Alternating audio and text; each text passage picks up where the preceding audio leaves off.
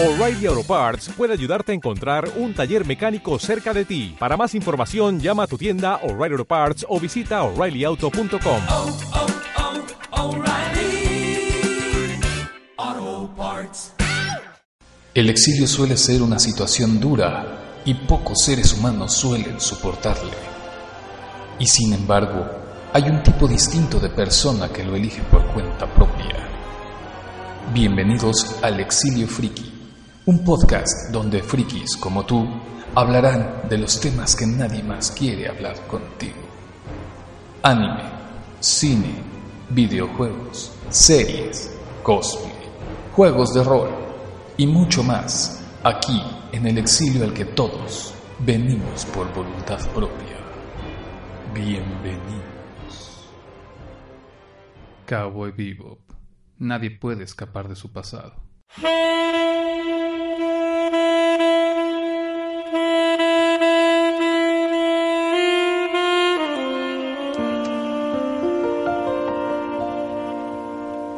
Cowboy Bebop tiene sin lugar a duda uno de los mejores intros de la historia del anime. Tan pronto comenzamos, la serie nos lleva a un tiempo difuso y claramente pasado. Es un recuerdo clavado en la mente de alguien. Y entonces explota la banda de jazz.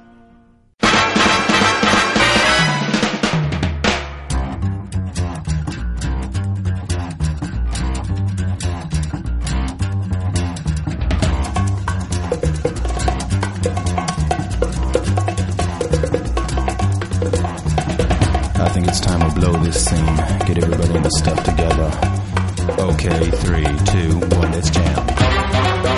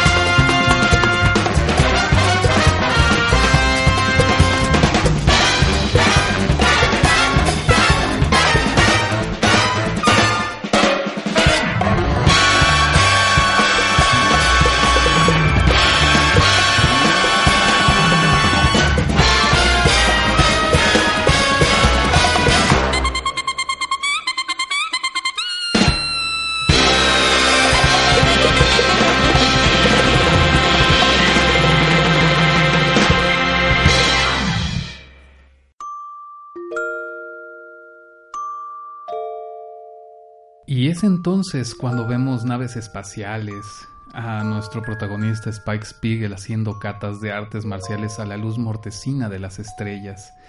Es casi mística la presentación de este héroe. Y entonces Jet prende las luces y pues caemos a cuenta de inmediato en la realidad. Nuestro protagonista no es ningún héroe. Jet tampoco es un héroe. Nadie en Cabo Vivo lo es. Caemos a una ambientación triste, oxidada y mal iluminada. El pleno secuencia que nos presenta la nave de nuestros personajes, llamada el Bebop, tiene su nombre malamente escrito con un grafiti en la corroída y sucia cubierta mientras se revela el interior de la nave que tampoco está lejos de parecer el interior de un bote abandonado del siglo XX. Spike y Jet están muriéndose de hambre comiendo sobras de trabajos pasados porque, vaya, ni siquiera tienen para pagarse algo de carne. Toda la ambientación y los entornos de la serie son cosas que vemos y que hemos visto antes, que nos ubican mentalmente en los espacios de los años allá de los 70 y de los 60 del siglo pasado, a pesar de que se supone que estamos en pleno 2071. Esto no es el futuro optimista de volver al futuro con gente adinerada, ropa relajada, gente sonriendo, colores neón por doquier. Este es un futuro hiperrealista donde lo funcional suple por obligación a lo estético. Mientras el coche funcione, que le den por el culo a las naves voladoras. Si el retrete funciona, entonces todo pinta mejor en casa.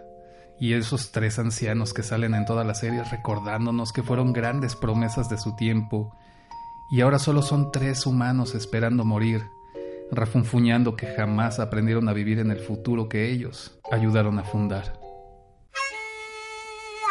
Y sí, eh, Cabo y Vivo va de eso, va de emociones, de recuerdos, de cómo nos aferramos a las distintas realidades eh, no porque nos hagan felices necesariamente, sino porque salir de ellas es doloroso y nos recuerda las grietas que todos tenemos en distintas capas de nuestra alma.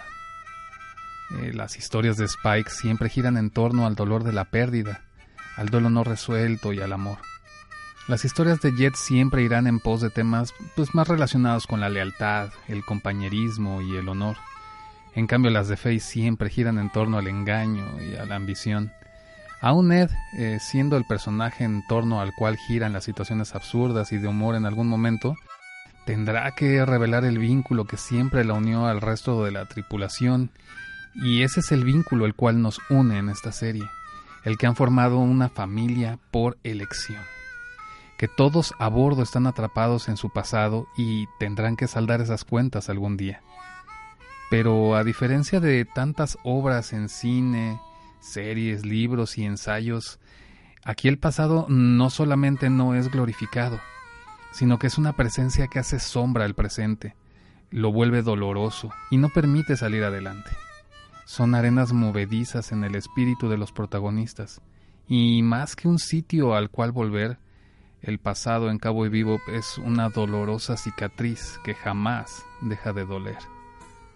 Y es que es esa trampa del pasado no solo la que nos ha unido como familia por elección, esos que de verdad merecen que les llamemos amigos, es también una capa más de las miles de capas que todos nuestros protagonistas deciden ponerse encima con tal de aparentar que pasan de todo, aunque no pueden dejar de sentir dolor, angustia, tristeza, ellos seguirán negando todo.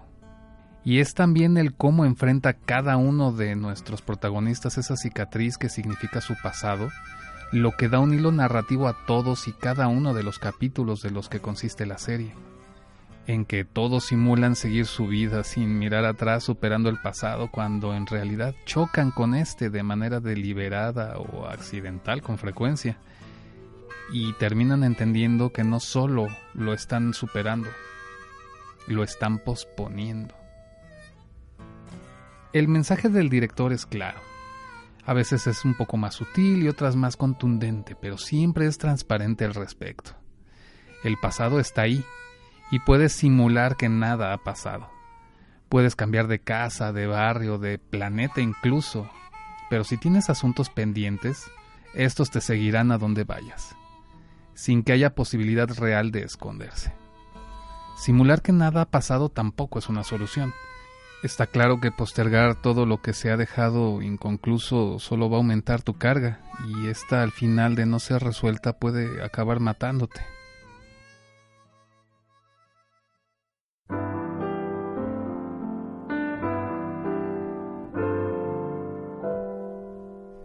Being a fool, been a clown, lost my way from up and down. And I know, yes, I know. And I see in your eyes that you really weren't surprised at me at all.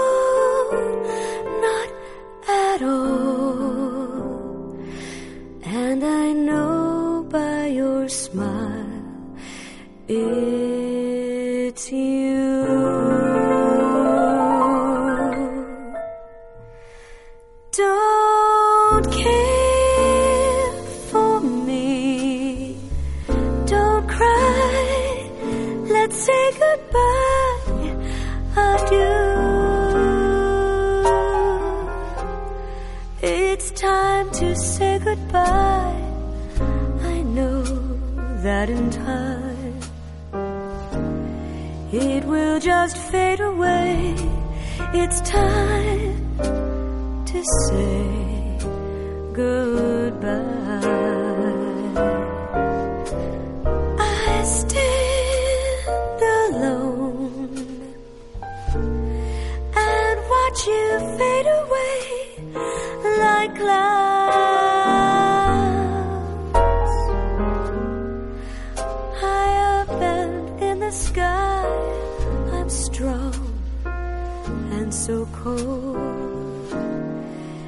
As I stand alone. Goodbye, so long, adieu.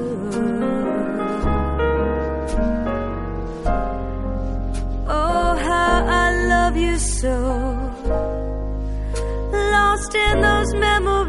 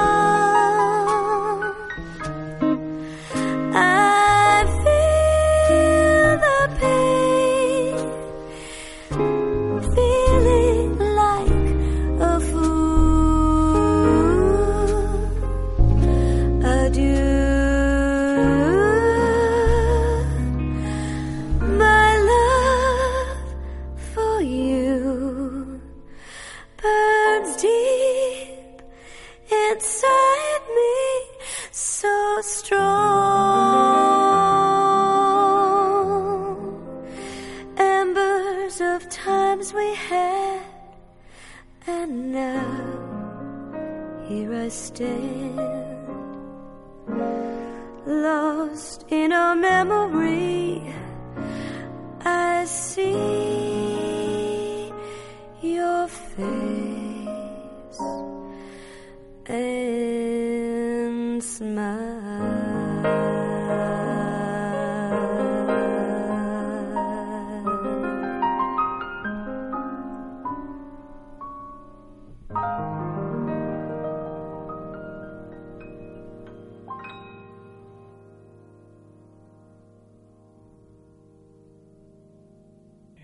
Shinichiro Watanabe es un autor que ha lidiado con este tema toda su carrera, nombrando el pasado como un motor que hace girar las motivaciones y explicar el presente de sus historias y personajes, haciendo de su obra maestra que sin duda es Cowboy Bebop una oda que bien podríamos llamar un hermoso pesimismo que ya se veía desde Macros Plus cuando dirigió el mismo Watanabe, pues en la parte crucial donde él mismo sienta las bases de su propio estilo, encontramos que el eje narrativo se centra en el pasado del que ninguno de sus protagonistas, mejor representado esto en Miyun, puede escapar de él por mucho que lo ignoren, lo nieguen o se mientan a ellos mismos. Otra característica de Watanabe es su amor por el cine, en especial de dos géneros a los cuales personalmente les he dedicado cientos de horas en mi vida, el western y el film noir. En entrevistas, Watanabe no tiene empacho en alabar el trabajo de Fritz Lang y sus obras de Woman in the Mirror, eh, la película M o Scarlet Street, de las cuales se inspira para el manejo de los planos en las calles oscuras que constantemente Spike recuerda en esa noche lluviosa donde perdió algo más que el amor de una mujer. O las influencias de John Ford, Sergio Leone, Clint Eastwood, cada de que Spike se hace el chulo y se hacen secuencias delirantes de persecución o duelos al estilo del lejano oeste. Tenemos capítulos geniales como el capítulo 17 que es un homenaje completo al cine de Black Exploitation, con todo y la hermosísima Pam Grier con sus curvas de infarto y su cara de pocos amigos. Tenemos a Kubrick en la cabina de tránsito entre el puente y las habitaciones en el Bebop que es idéntica al plano clásico de 2001 dice en el espacio. Tenemos influencias de Blade Runner, de Alien, de Akira Kurosawa. Watanabe bebe de todos y no tiene ningún empacho en utilizar esas referencias que lo inspiraron para ponérnoslas en la cara y que por medio de cada una de ellas podamos tener algo familiar a lo cual sujetarnos, algo que nos vincule con la historia. Celebramos las pequeñas y a veces patéticas victorias de esta tripulación que se ha hecho familia, nuestra familia, y apenas si nos hemos enterado de ello.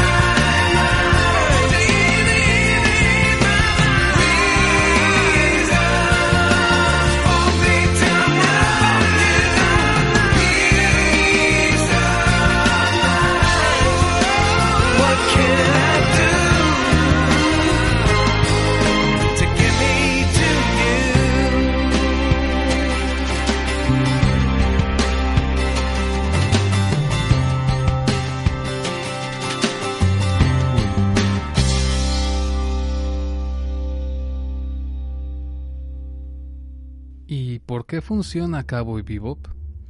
Pues precisamente por eso, porque sin enterarnos mucho, Watanabe nos hizo parte de la tripulación es que duele. Y duele porque desde más o menos el capítulo 4 o 5 sabemos que algo no está ni estará bien, que nuestra nave está oxidada, pero el alma de nuestros protagonistas es la que está verdaderamente en riesgo de colapsar. Solo falta que algo lo detone y todo se habrá ido a la mierda. A pesar de ser un cazarrecompensas y de que cada episodio es una aventura básicamente autoconclusiva, a excepción de aquellos que van del pasado de Spike, y esto es porque Spike, aunque desde el inicio de su vida rechaza y renuncia a cualquier acto de heroísmo, o que le merezca ese adjetivo, es con quien más convivimos. Sumen a esto que todos hemos tenido o tendremos casi por ley de vida que atravesar por una situación horrible una dificultad que parezca imposible de vencer o un duelo.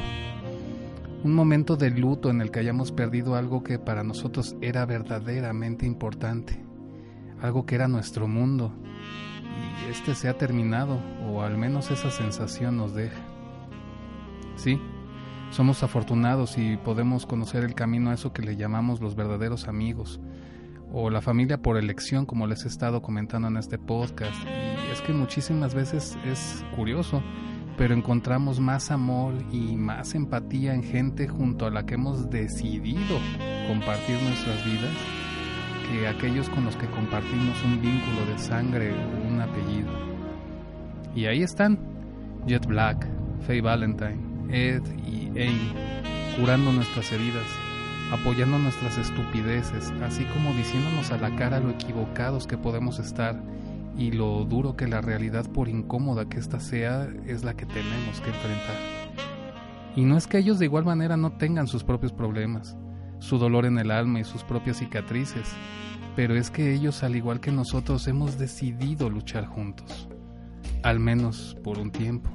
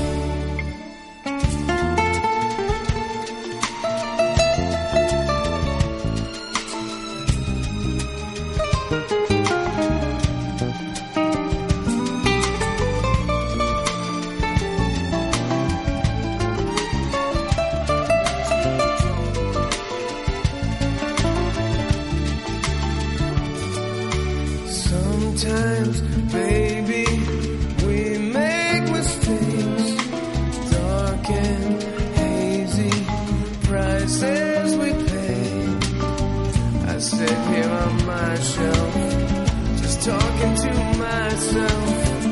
Words that we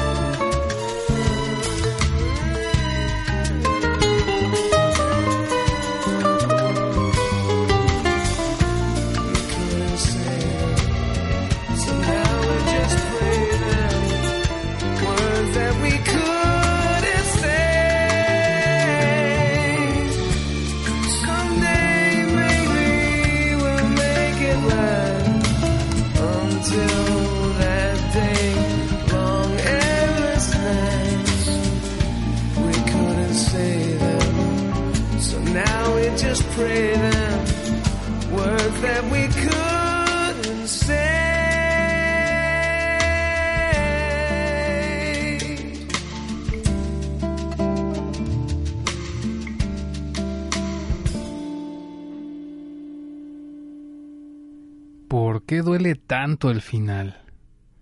En Cabo de Vivo hay pocos finales felices.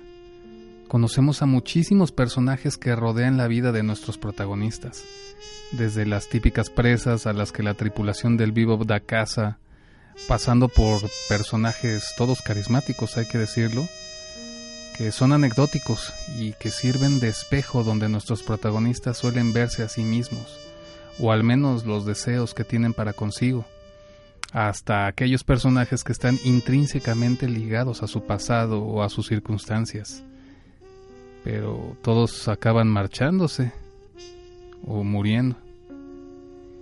Y es que exactamente esto es lo que duele de los últimos capítulos de Cowboy Bebop, que ni esa familia pequeña, rota pero unida que es la tripulación del Bebop se salva de esta regla que Watanabe ha impuesto sobre el destino de sus personajes y es precisamente por la excelente construcción de sus arcos narrativos y lo profundo que es cada uno de ellos que no queremos que termine el viaje, no queremos que se separen y dejen de tener aventuras, no queremos decir adiós.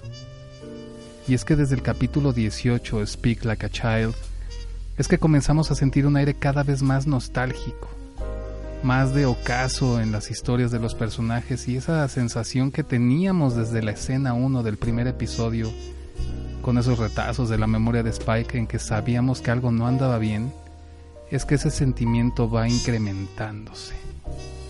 Nuestros amigos van madurando, van creciendo, aunque esto no signifique necesariamente que van superando sus miedos o sus tristezas.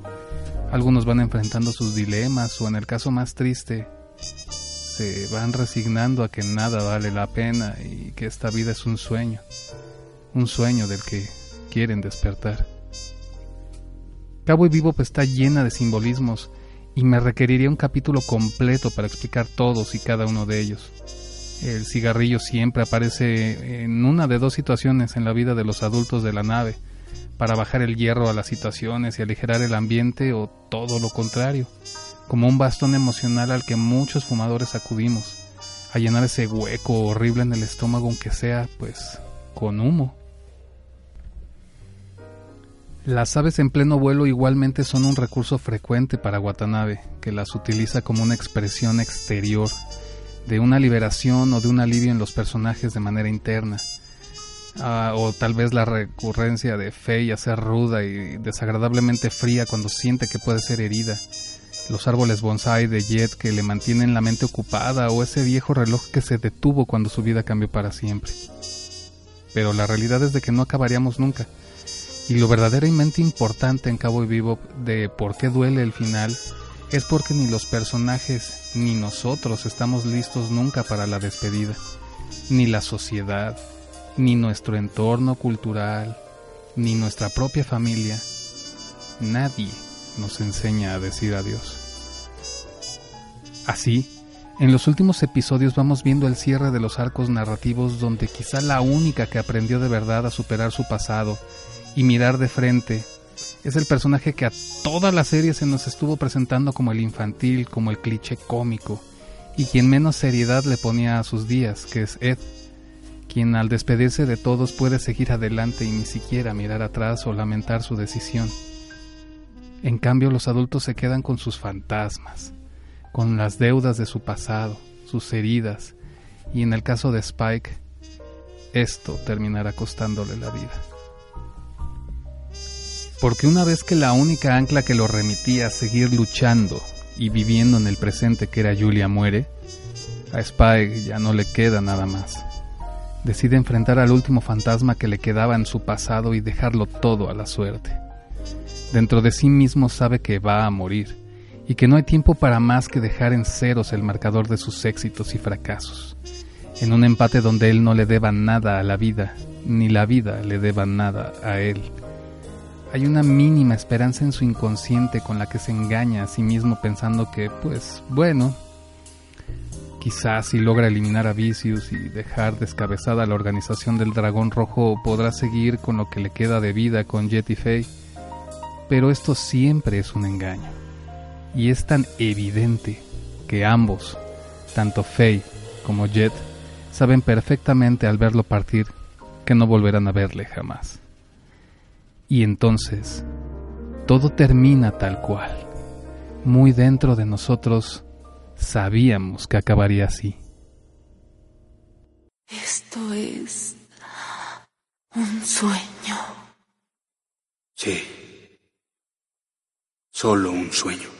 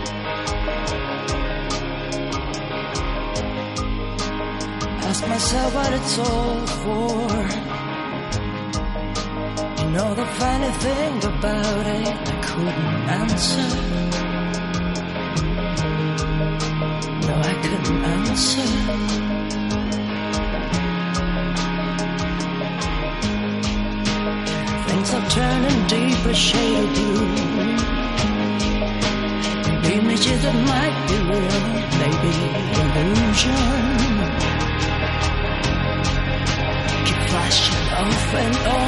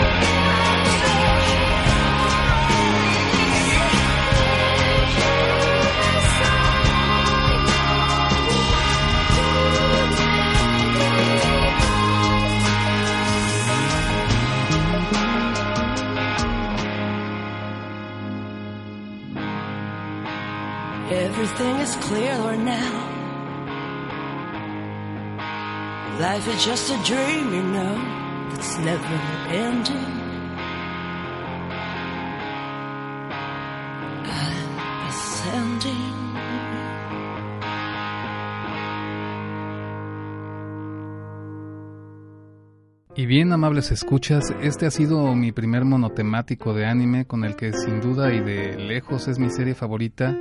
Y es que le he elegido no solo porque creo que es una de las obras maestras del anime, ni solo porque yo personalmente ame sus influencias en el cine de vaqueros, el cine negro, el film noir o la ciencia ficción. La he escogido porque llegó a mi vida junto a la serie americana Doctor House en una etapa en que viví ese sentimiento que viven nuestros personajes de Cabo y Vivo. Ese sentimiento de que el mundo para ellos ya se ha terminado. Ellos ya vivieron el apocalipsis.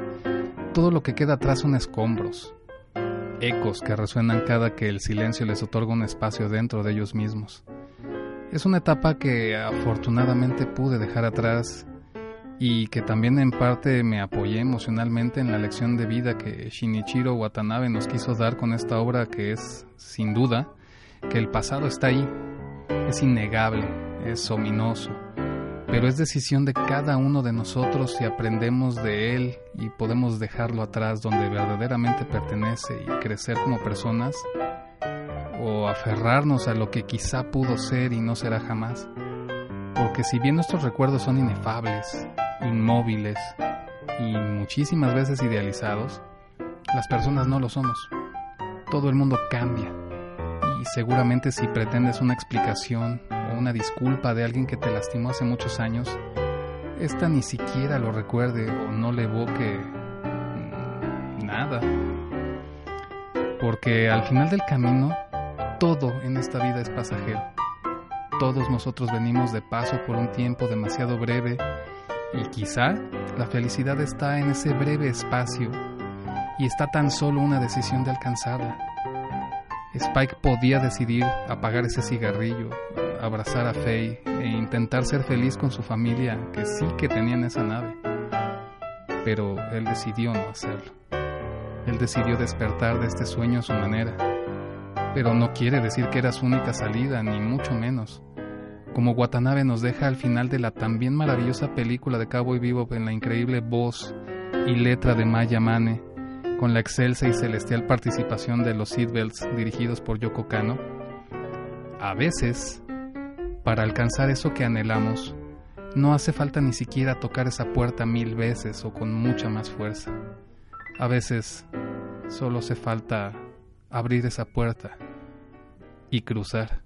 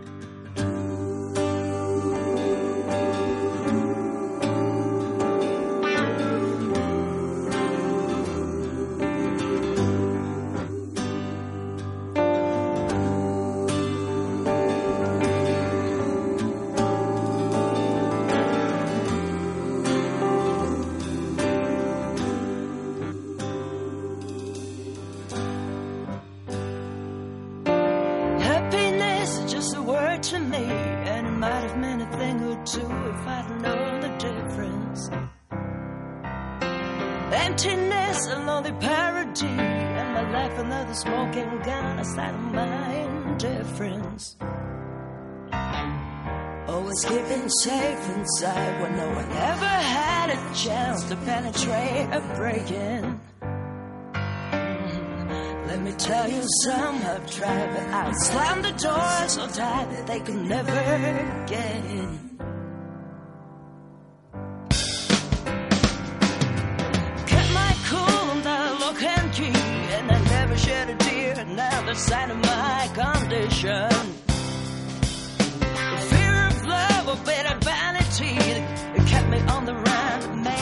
Events of my confession. I kept a chain upon my door that would shake the shame again into a blind submission. The burning ghost without a name was still calling all the same, but I was willing to listen.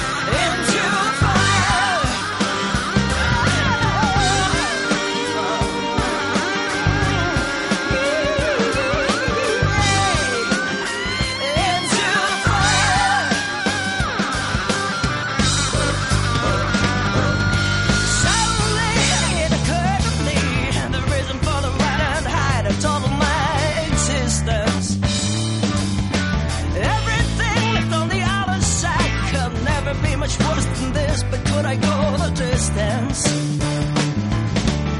I pressed the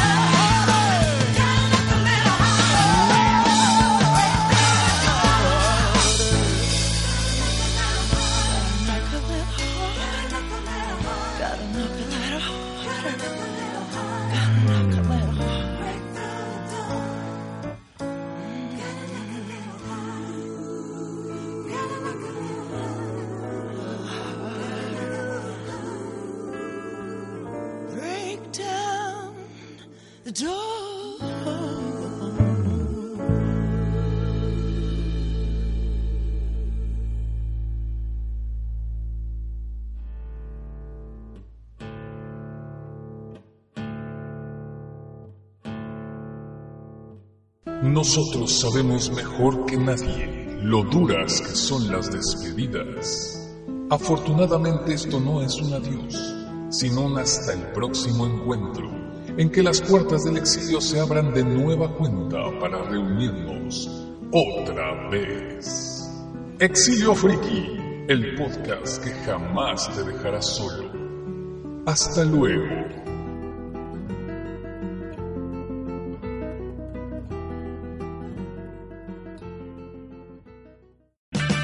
O'Reilly Auto Parts puede ayudarte a encontrar un taller mecánico cerca de ti. Para más información, llama a tu tienda O'Reilly Auto Parts o visita oreillyauto.com.